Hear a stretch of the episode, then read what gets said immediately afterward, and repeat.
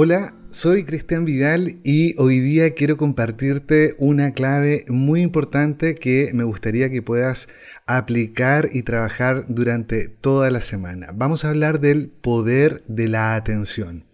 Nuestra atención en nosotros es como una gran antena, un láser que va a determinar precisamente con lo que vamos a sintonizar. Donde está nuestra atención es donde ponemos nuestra energía. Pero para entender esta idea, podemos hacer una analogía que somos como una radio, esas radios antiguas que tenían dial, antena, y que dependiendo de cómo esté alineada es precisamente con lo que vamos a sintonizar. Cuando nuestra atención está enfocada en eventos de baja frecuencia, es decir, los problemas, en, eh, la queja, la enfermedad, eh, el vaso medio vacío, por supuesto comenzamos a sintonizar y nuestro estado interno comienza a tener esa calidad vibratoria.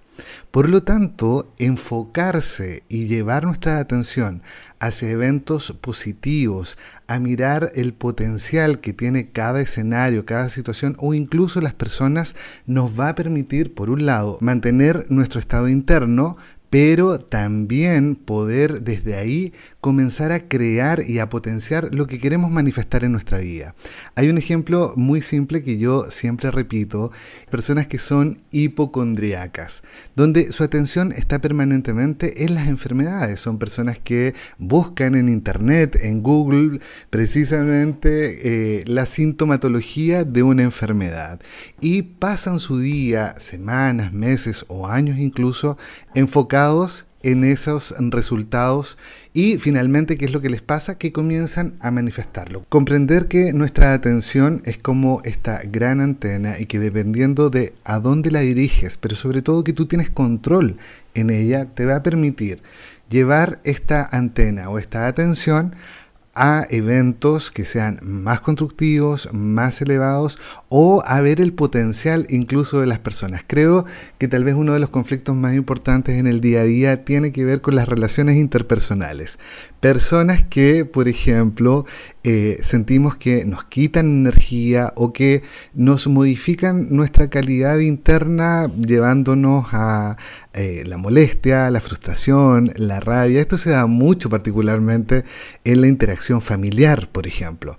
Sin embargo, si tú eres capaz de modificar tu atención, mover esta antena y llevarla a un punto más elevado o más constructivo, es una clave importantísima, donde esa, esa persona, esa situación o esa información que puede estar apareciendo que genera angustia, eh, estrés, pena, tristeza, molestia, inmediatamente deja de tener poder en ti.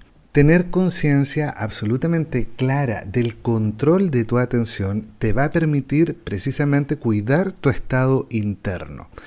Eh, cuando aparece una situación de estrés, de angustia, que te puede generar rabia, frustración o tristeza, lo que puedes hacer es mover esta antena, mover tu atención para que esas situaciones ya no tengan influencia en ti. Parece fácil y simple, pero te tengo que decir que es realmente así.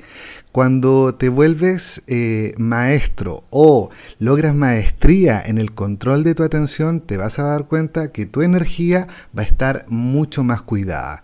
Te quiero recomendar entonces que durante esta semana estés muy atento a dónde pones tu atención o qué cosas sacan o se roban tu atención que son de baja frecuencia. Haz un listado de esos eventos porque al escribirlos y al identificarlos, por supuesto, vas a tener un mayor control sobre eso y un mejor manejo de este gran poder que es la atención. Te envío un gran abrazo y nos encontramos en el próximo episodio.